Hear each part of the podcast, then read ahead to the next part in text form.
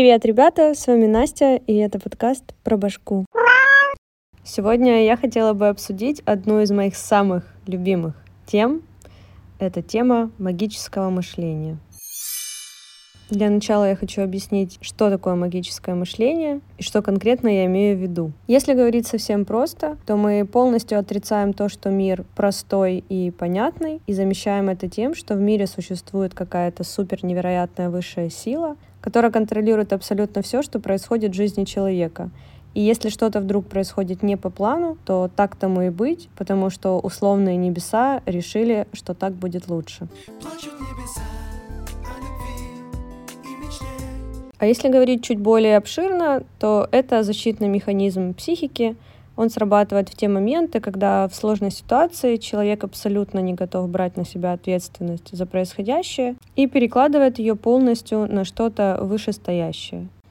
Магического мышления в нашей жизни намного больше, чем мы можем себе представить. Сюда мы относим гороскопы, веру в карму, веру в судьбу, то, что человеку все предначертано, и он просто идет по протоптанной дорожке. Человек везде видит знаки судьбы. Я прошу не путать это с осознанностью и пребыванием в моменте, когда ты обращаешь внимание на все, что происходит в жизни, а не когда ты видишь знаки судьбы, где написано вот сюда пойди будут деньги, а вот сюда пойди будет несчастье. Это безжалостное отношение к прекрасным котикам черного цвета, которые, не дай бог, перешли дорогу человеку.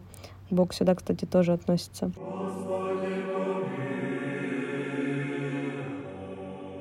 Это лай собак на улице при рассказе каких-то своих планов и еще миллион-миллион разных других историй. Вот это вот все примеры магического мышления, которое нам позволяет избегать жизни тревог и делать непонятный мир как бы более понятным. Откуда вообще берется это магическое мышление, как оно появляется у нас в головах, как оно туда внедряется и как оно там остается. Ничего нового здесь, естественно, я не скажу, потому что, как и все остальное, что у нас появляется в жизни и укореняется, мы берем из детства.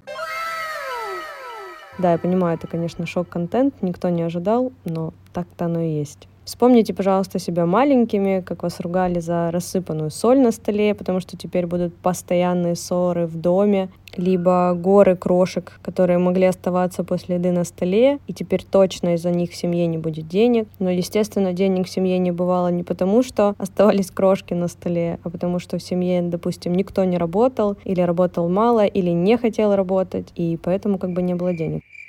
Come on, ребята. Также, на первый взгляд, безобидное напутствие наших родителей в детстве о том, чтобы сильно утром не смеяться, а то вечером будем плакать, которое нам постоянно повторяли. И оно настолько внедрилось в голову людей, что, будучи уже взрослым человеком, огромное количество людей по-прежнему это транслирует на свою жизнь, ограничивая себя в чем-то хорошем, чтобы потом не случилось что-то плохое.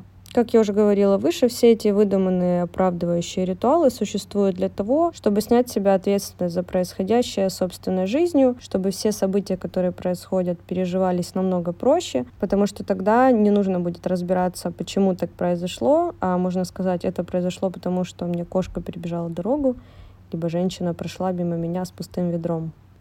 Естественно, для человека намного проще переживать свои неудачи, когда ему на глаза попадается система примет или верований каких-то, в которой он может найти объяснение на каждый свой провал, на каждую свою неприятную ситуацию или в целом оправдание на всю свою жизнь потому что в таких приметах, как правило, все очень понятно и последовательно. Тот же пример с черной кошкой, которая перешла дорогу идущему человеку на работу, точно будет сигнализировать, что беды уже не избежать. И тут беда будет связана не с тем, что у работника, например, горят все дедлайны, а именно с той самой черной кошкой, которая шла по своим делам, утром прогуливалась и случайно пришла дорогу этому человеку. Остается вопрос, почему же так крепко приживается это магическое мышление в головах у людей. Тут тоже не все так просто, но не все так тяжело. Чем выше у человека тревожность, тем сильнее по жизни он нуждается в опоре. Поэтому в моменты страха и нестабильности он вспоминает о том, что существуют приметы или Всевышние силы, которые работают точно как часы, и принимают эти суеверия как свою картину мира и делает их своей опорой. При этом при всем абсолютно отрицая то, что мир непредсказуем и не структурирован.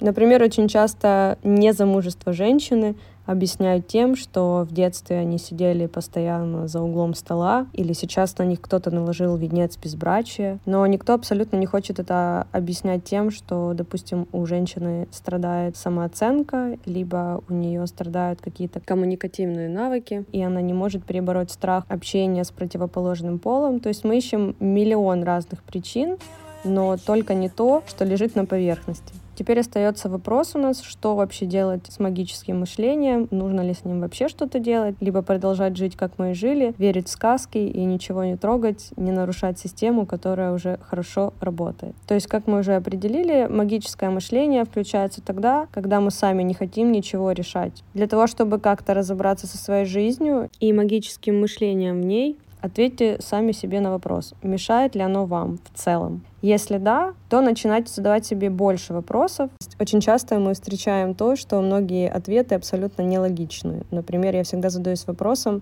а как живут те люди, которые не знают о суевериях, которые есть, допустим, у нас на постсоветском пространстве. Условно, есть люди, которые живут в других странах, говорят на других языках. Как они понимают, что в их семье нет денег, потому что у них лежат крошки на столе. То есть тут уже логика встречается и здравый смысл, и мы понимаем, что что-то что не складывается. То есть получается, все люди, которые живут за пределами постсоветского пространства, несчастны, потому что они не знают вот этих вот всех суеверий, которые есть у нас. Вывод здесь очень простой. Все мы взрослые люди, которые имеют право опираться на себя, которые хотят иметь под собой опору, принимать решения и преследовать свои цели. Только для этого нужно понять, что мир крутится изо дня в день, и если вдруг вы что-то сделаете лучше для себя, а не для кого-то, то никто не умрет.